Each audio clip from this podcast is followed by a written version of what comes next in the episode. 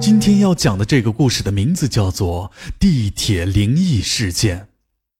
这天，胡不凡正因为最近的案子比较少，发着牢骚。秦队刚想教训一下这个毛躁的徒弟，办公桌上的电话却响起了。电话是局长打来的，说是帝都地铁一号线又出了问题。放下电话，局长的眉头也紧皱了起来。这也难怪，地铁一号线从开通之初到现在，已经不知道夺走了多少人的生命。没有耽搁，秦队带着胡不凡马上出了门。帝都地铁一号线时间年代非常早，但是直到上世纪八十年代才对外开放通车载客。由于建设时期用于地下军事用途，所以开建中有许多的细节从未对外公开。胡不凡和秦队赶到出事站口时，站口已经被警务人员封闭，现场有执勤民警守卫。听执勤民警的口风，应该是此次事件里面有无法解释的灵异存在。秦队带着胡不凡马上下了楼梯，向出事的地点走去。两人一到站台，就看到了附近管片的派出所民警已经早就聚集到了站台下面。秦队老远跟派出所李所长打了招呼，走近就看到了被撞死的乘客。见到秦队来了，李所长在站台简单的跟秦队介绍了一下情况。那尸体已经被撞碎了，并没有太多取证的必要。不过听李所长介绍，监控视频中那乘客掉下去的样子非常诡异。不过再诡异，这只能是一场意外事故造成的死亡事件。死者是一个年轻女孩，不是本地人，身份暂时还未得到确认。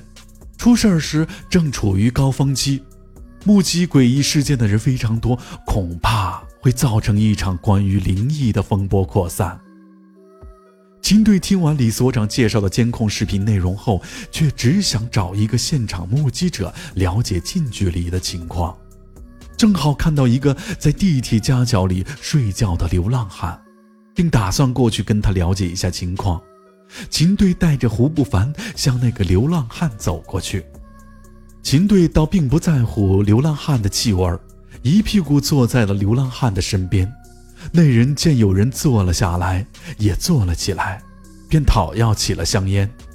流浪汉接过香烟，说道：“我真看到了，而且看得很清楚。不过那种事儿，你们警察可管不了。”真可惜。经过流浪汉的讲述，秦对他们了解了当时的现场情况。那女孩每天都在这个车站坐车，长得很漂亮。出事前，那女孩像往常一样在站台等车，不过眼睛一直盯着手机看。因为女孩长得很漂亮，不时的有其他乘客偷偷的看着她。过了一会儿，车从隧道里开了出来。人群全部向前挤到了黄线的位置，而那个女孩还在专心地看着手机，并没有移动位置。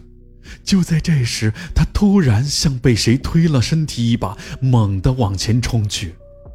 那女孩以为有人搞恶作剧，生气地回头去，可却发现身后空无一人。并非她一个人奇怪，在场的所有等车的乘客都发现了她的怪异之处。能看出那个女孩在拼命地抵抗着，可却有一种不明的力量在将她猛烈地推向疾驰而来的列车。那个女孩脸上出现了惊恐的表情，似乎她看到了身后有什么可怕的东西。惨剧就这样发生了。虽然那女孩曾呼叫过。可是现场所有的人都吓呆了，没有一个人反应过来拉她一把。女孩最终还是被推了下去。等她一转头，发现列车已经在眼前了，一切都晚了。地铁的车速本来就很快，虽然要进站台时会放缓些，但是想刹车已经来不及了。列车直直地从女孩身上碾压了过去。当列车紧急停下时，那女孩的身体早就被碾成了数段。那流浪汉两根烟下去，把刚才那惊险一幕如说书般的讲完了。可是接下来他却说他见到了另外一幕。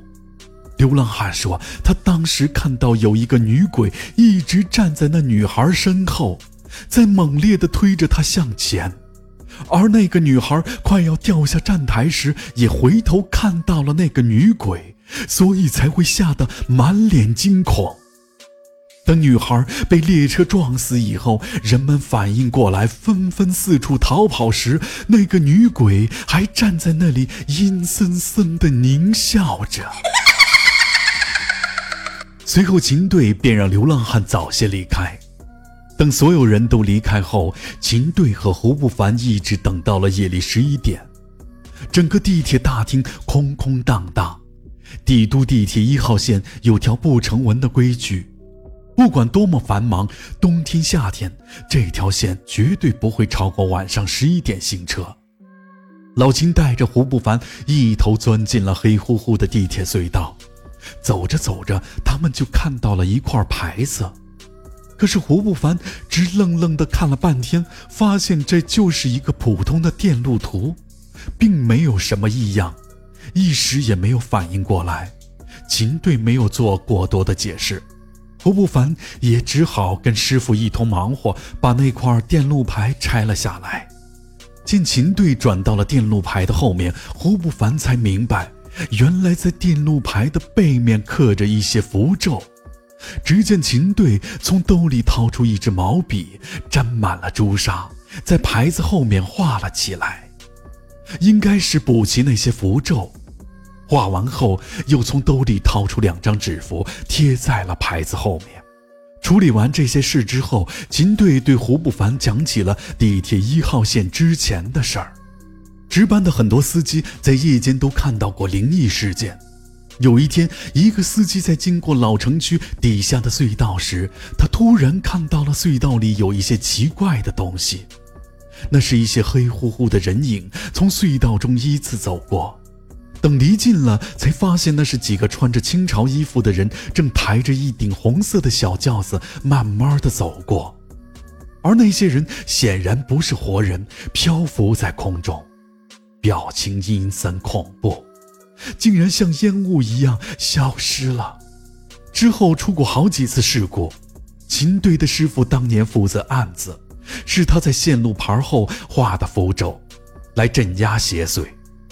最近又出现了事故，原来是符咒时间久了坏了，而秦队的师傅正是当年大名鼎鼎的驱魔警察英叔。好了，本次故事到此结束。